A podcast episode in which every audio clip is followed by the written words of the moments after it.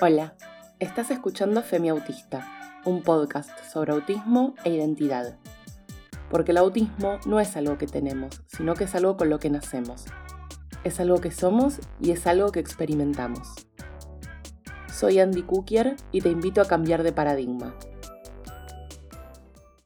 Antes de escribir este episodio, puse en Google autismo y economía para buscar información sobre la dificultad de las personas autistas para encontrar trabajo y generar ingresos.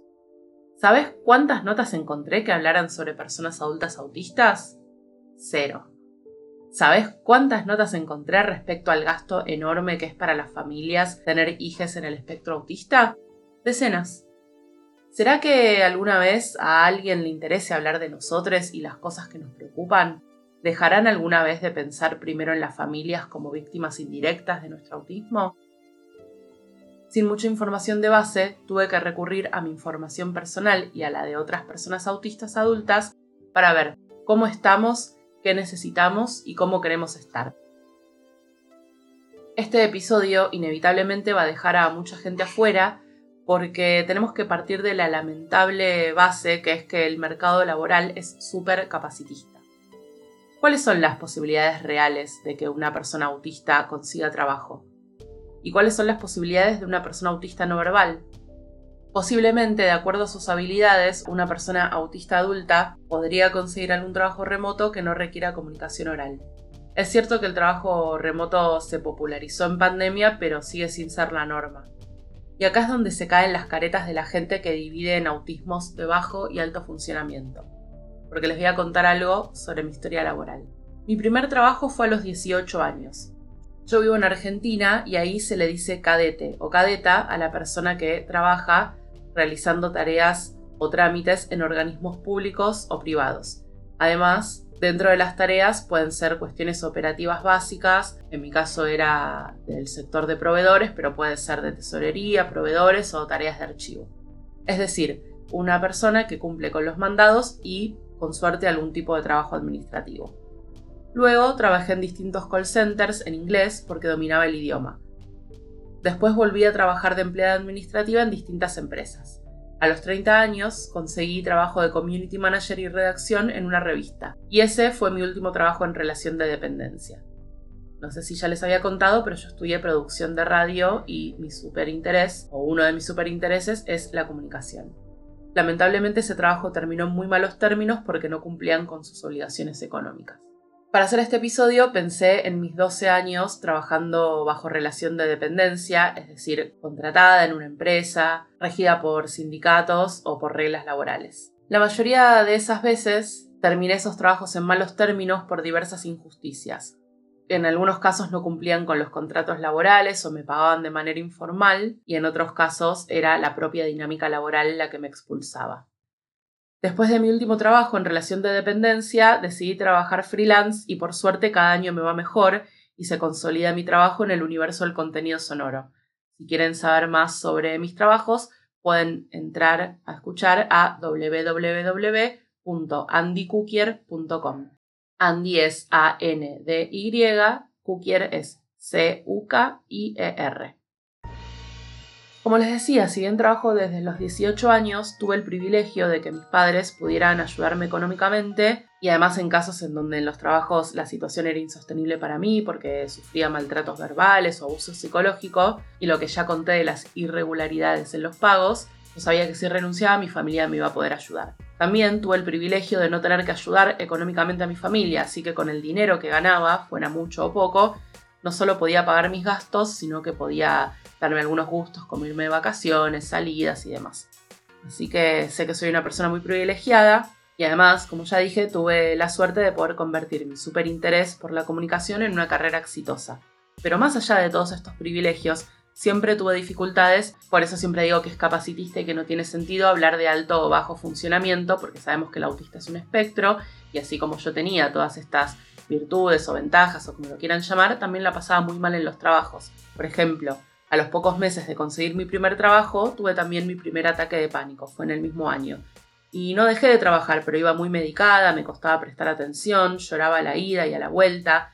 hacía un masking digno de ganar un Oscar y no sé cómo, pero logré mantener ese trabajo hasta que decidí renunciar para trabajar en un call center. Recién haciendo este episodio, además de las otras cosas que me estaban pasando en mi vida personal, me di cuenta que posiblemente la crisis de pánico que tuve, por la cual tuve que estar medicada, coincidió con el momento en que yo empecé mi vida laboral. Así que posiblemente todo el estrés que me generaba estar en ese ámbito haya contribuido a esta crisis de pánico. Los call centers son espacios muy hostiles para trabajar, no solo para personas autistas, pero definitivamente no son aptos para personas autistas. El maltrato es constante, solo importan los números, cuántas personas atendes por día, cuánta plata ganaste en comisiones y cuántos minutos puedes tomarte para ir al baño. En mi caso yo trabajaba seis horas y podía pedir permiso dos veces para ir al baño durante esas seis horas por un periodo de 5 o 10 minutos cada una de esas veces, más otros 15 minutos, no era un almuerzo porque eran 6 horas, pero para comer un snack, un sándwich o algo. Así que en definitiva, si necesitaba ir al baño más veces de las que estaba estipulado o me demoraba más minutos de lo estipulado en el baño, a fin de mes se descontaban esos minutos de mi sueldo. Me parece un sistema bastante cruel para cualquier persona, pero he sabido que las personas autistas ya de por sí negamos bastante nuestras necesidades y nos cuesta darnos cuenta cuando tenemos sed, cuando tenemos hambre o cuando necesitamos ir al baño si estamos concentradas en una tarea.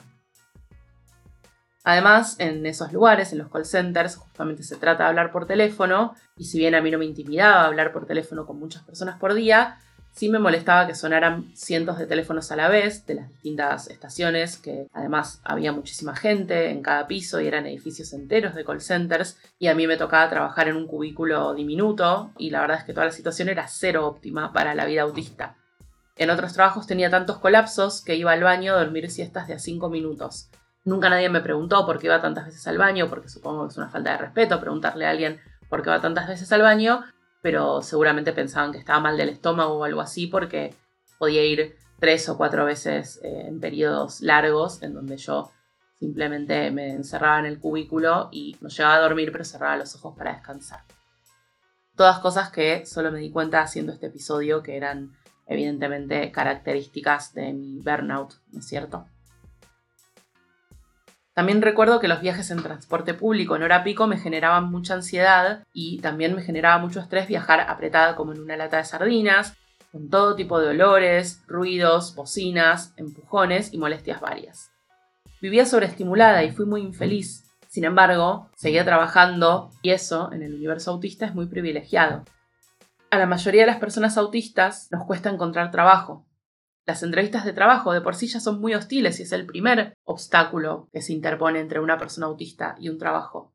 Hay que hacer mucho masking, hay que mirar a los ojos, hay que parecer profesional y las personas autistas también sufrimos discriminación en estos procesos. Por supuesto yo no sabía que era autista cuando realizaba entrevistas, pero si lo supiera, todo lo que yo hoy digo libremente, que soy autista y lo digo públicamente, con mi cara, en un Instagram, ahora acá en un podcast, probablemente no me hubiera animado a decirlo así tan públicamente porque sé del estigma que hay hacia personas que están fuera de la norma. ¿Me hubieran empleado si yo hubiera podido decir en ese momento que era autista? ¿O las cosas que yo necesitaba para adaptar ese espacio a mí? Probablemente no, por los prejuicios capacitistas de la sociedad en que vivimos. Incluso si conseguimos un trabajo a las personas autistas nos cuesta mantenerlo. Ir a trabajar a diario implica un sinfín de dificultades que las personas neurotípicas no tienen en cuenta. Por ejemplo, usar prendas formales que generalmente tienen telas o un poco más ajustada, o más rugosa, o más firme, que nos molestan en el cuerpo, peinarnos o vestirnos de cierta manera, que también nos incomode, usar perfume, usar maquillaje, que también es incómodo, y tener que oler perfumes varios en el ambiente laboral, seguir reglas que consideramos ridículas, que no contemplen, seguir reglas que pensamos que son ridículas, porque de repente hay que estar nueve o diez horas en un ámbito laboral cuando probablemente nuestra tarea la hayamos terminado en mucho menos que ese tiempo, hacer de cuenta que seguimos trabajando cuando hayamos terminado para que no nos echen por bajo rendimiento, tener que seguir las normas sociales entre colegas y que incluso se burlen de nuestras rarezas, lidiar con cosas tan sencillas como que nos hagan chistes que no entendemos, o que nos digan que seamos más eh, amables, o que nos riamos más, o que hagamos bromas, tener que participar de eventos sociales para lograr camaradería, esto implica salir luego del trabajo en donde ya agotamos posiblemente toda nuestra energía vital para ese día, las cucharas, o la famosa teoría de las cucharas, de las que ya voy a hacer otro episodio, pero en definitiva después de todo ese esfuerzo tenemos que salir a un after office o a una reunión por fuera de ese horario o lo que fuera y son cosas que por supuesto no nos resultan para nada cómodas. Y ni hablar presenciar el maltrato sistemático de jefes o incluso entre colegas y ver pasar injusticias y no poder hacer nada. Y otro tema que tampoco es menor es que si nos toca almorzar en el espacio de trabajo, convivimos con muchos olores que no nos resultan agradables y todo eso ayuda a que el procesamiento sensorial se nos desajuste bastante. Bueno, se me ocurre una lista infinita de situaciones sociales que nos provocan estrés que por supuesto nunca entendería una persona neurotípica o pensaría que no queremos trabajar o que nos molesta todo, pero en efecto son cosas sensoriales que tenemos que hacer mucho esfuerzo para que no nos hagan colapsar. La falta de habilidades financieras también es un obstáculo en el camino a la independencia para personas autistas, porque incluso si podemos trabajar y ganar plata por nuestro trabajo, la gestión de ese dinero y la toma de decisiones con respecto a las finanzas es mucho más importante aún. La exclusión social fomenta que tengamos que mendigar derechos y rogar que se nos tome en consideración. En un sitio que se llama autismodiario.com listan algunas razones para la exclusión social en autistas que llegamos a la adultez, como por ejemplo, empobrecimiento familiar, excesiva institucionalización de infancias y personas autistas adultas, poca o nula participación de las personas autistas en la definición de diseño o planes para su propia vida, marcos legales no adecuados ni actualizados, poca o nula campaña pública de concientización social, modelos educativos obsoletos, promoción de lo privado frente a lo público, carencia de programas de inclusión a la vida laboral, carencia de programas de salud sexual y reproductiva y de apoyo a la vida adulta autista, y la promoción de mitos y estereotipos acerca de nuestra condición. También, para hacer este episodio, leí una nota del diario La Nación en Argentina que en 2020 afirmaba que el 80% de las personas autistas queda por fuera del mercado del trabajo. En esta nota reconocían también que el acceso al trabajo se dificulta porque las personas que toman gente para los trabajos se fijan principalmente en lo que se llaman habilidades blandas, como el saludo, las formalidades laborales, cómo nos dirigimos hacia otras personas, y ya hablamos de que esto a veces se nos escapa a las personas autistas. No es que seamos malas personas, sino que realmente no pensamos que es importante mantener esas formas. Y por otra parte, también una mujer autista que ingresó al mercado laboral en esta nota decía lo siguiente. Las personas autistas se pueden sorprender del potencial que tenían y no expresaban por falta del contexto adecuado. Y un psicólogo afirmó lo siguiente en esta misma nota. Yo recomiendo psicoeducación. Veo muchos padres estresados y angustiados porque su hijo no es como los demás. Estamos en un momento en que perfiles como el autismo se reconocen como una expresión más de la condición humana. Cada vez habrá más aceptación. Hasta acá los recortes de la nota de la nación.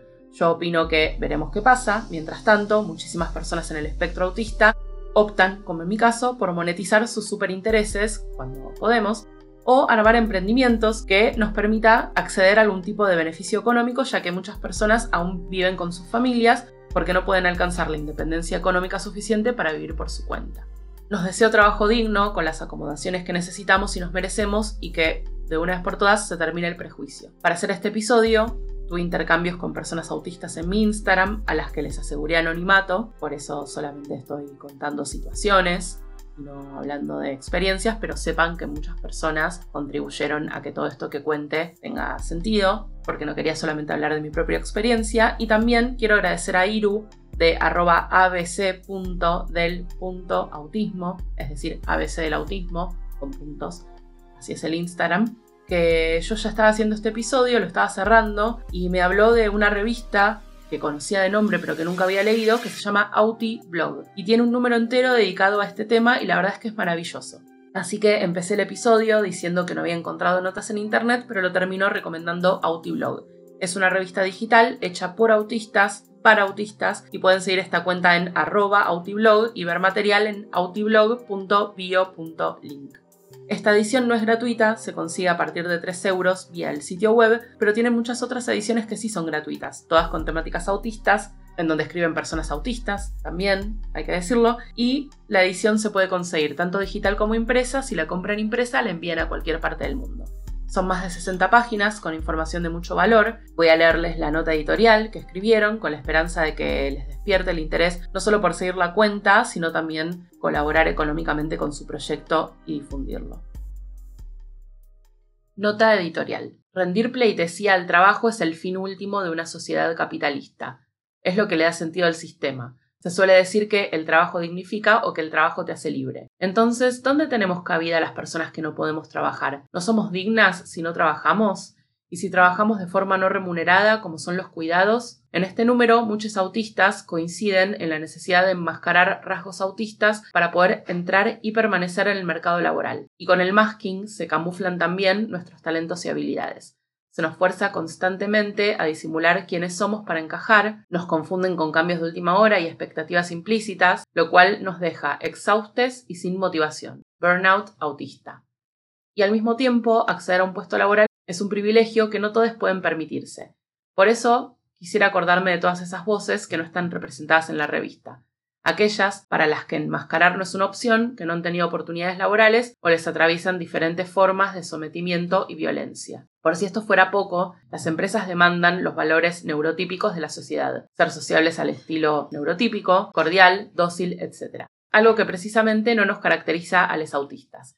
Se prefieren las formas al contenido y se está perdiendo talento. No obstante, el objetivo de esta revista no es demostrar nuestra valía como empleados o nuestro potencial en un sistema productivista capitalista y de servir de hashtag porno inspiracional, sino recordar que tenemos valor únicamente por existir, que no tenemos que demostrarle nada a nadie.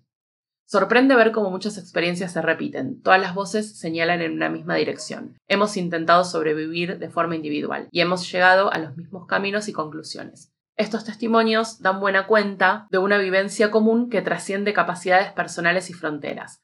Sirven además de respuesta ante la iniciativa de Autismo España de hashtag Puedo aprender, puedo trabajar. Mientras las instituciones ponen el foco en nosotros y nuestras capacidades, yo puedo, primero abandonan el uso de la primera persona para hablar en nuestro nombre, y segundo, no asumen su responsabilidad a lista de integración, el hecho de que haya dificultades compartidas a lo largo y a lo ancho del planeta que no tienen una respuesta social hace que se nos responsabilice de problemas sistémicos. Nos conduce a pensar que somos nosotros quienes tenemos impedimentos, autismo, o que no nos adaptamos porque no queremos, que somos intransigentes, cuando la responsabilidad de la verdadera inclusión y adaptaciones es puramente social al tratarse de un derecho humano. Dejad de proyectar expectativas capacitistas en nosotros para poner el foco en vuestra propia responsabilidad y haceros partícipes de una sociedad para todos. Tener igualdad de oportunidades de acceso a un empleo que nos permita vivir de forma autónoma y cubrir nuestras necesidades es nuestro derecho, no un privilegio. Dicho esto, el activismo es hermoso, pero es un trabajo no pago que en lo personal me saca tiempo de descanso y de trabajo que sí me paga las cuentas. Así que si sienten que encontraron algo de valor en estos podcasts, en los posts de Instagram y en todos los futuros proyectos que voy a hacer, en los que estoy trabajando, pueden colaborar económicamente y ser parte de la creación de todas estas novedades que, tengo, que pronto voy a contar y las que ya están sucediendo. Y en la descripción del podcast voy a dejar links para que puedan colaborar tanto en pesos argentinos como vía PayPal desde cualquier parte del mundo. También quiero recomendar esta opción que la conversé con varias personas autistas por mensaje directo. No voy a decir los nombres de las páginas porque la verdad es que no las probé y no quiero recomendar algo que no sé si funciona, pero sí me han comentado que hay muchos sitios de algo que se llama microtrabajos o en inglés microjobs, en donde pagan en dólares por hacer trabajos como transcribir audio, escribir subtítulos, escribir artículos, ilustrar bueno, distintas cuestiones que tienen que ver con distintas habilidades para las que no hace falta que seamos personas empleadas en el ámbito formal, sino que son experiencias que podemos tener y trabajo en algún punto que no es estable, pero que sí nos puede ayudar a mantener las cuentas o a colaborar económicamente con las personas con las que vivimos y pueden encontrarlo así, como microtrabajos o microjobs y si tienen alguna experiencia muy buena con alguna de estas páginas, pueden comentar en mi Instagram y yo después en todo caso lo socializo. Pero lo que no quiero decir es entren a este sitio porque después bastantes problemas tenemos en el día a día como para que yo recomiende páginas que no son tan buenas o que no cumplen con lo que prometen. Y en esta línea también recomiendo si tienen emprendimientos o si ofrecen servicios de manera freelance como yo, que se suscriban a distintas páginas en donde pueden ofrecer los servicios y los pueden contratar desde todas partes del mundo. Espero que escuchando esto no te sientas tan sola, tan solo, tan sole. Tampoco quiero que sientas que el problema sos vos y que te faltan habilidades. Recordá que el problema siempre es de la sociedad y que en todo caso deberían brindarnos adaptaciones para que podamos cumplir en tiempo y forma con las tareas que nos piden.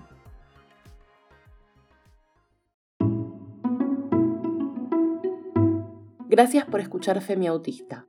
Podés saber más sobre mi historia en mi Instagram arroba femiautista.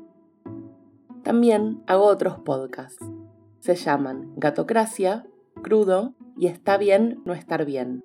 Los encontrás en tu app de podcast preferida. Producción Alan Mealla. La idea, guion y edición es mía. Si te gustó este podcast, podés compartirlo y darle 5 estrellas. Para que te avise cuando salen los nuevos episodios, también podés seguirlo. Nos escuchamos en el próximo episodio.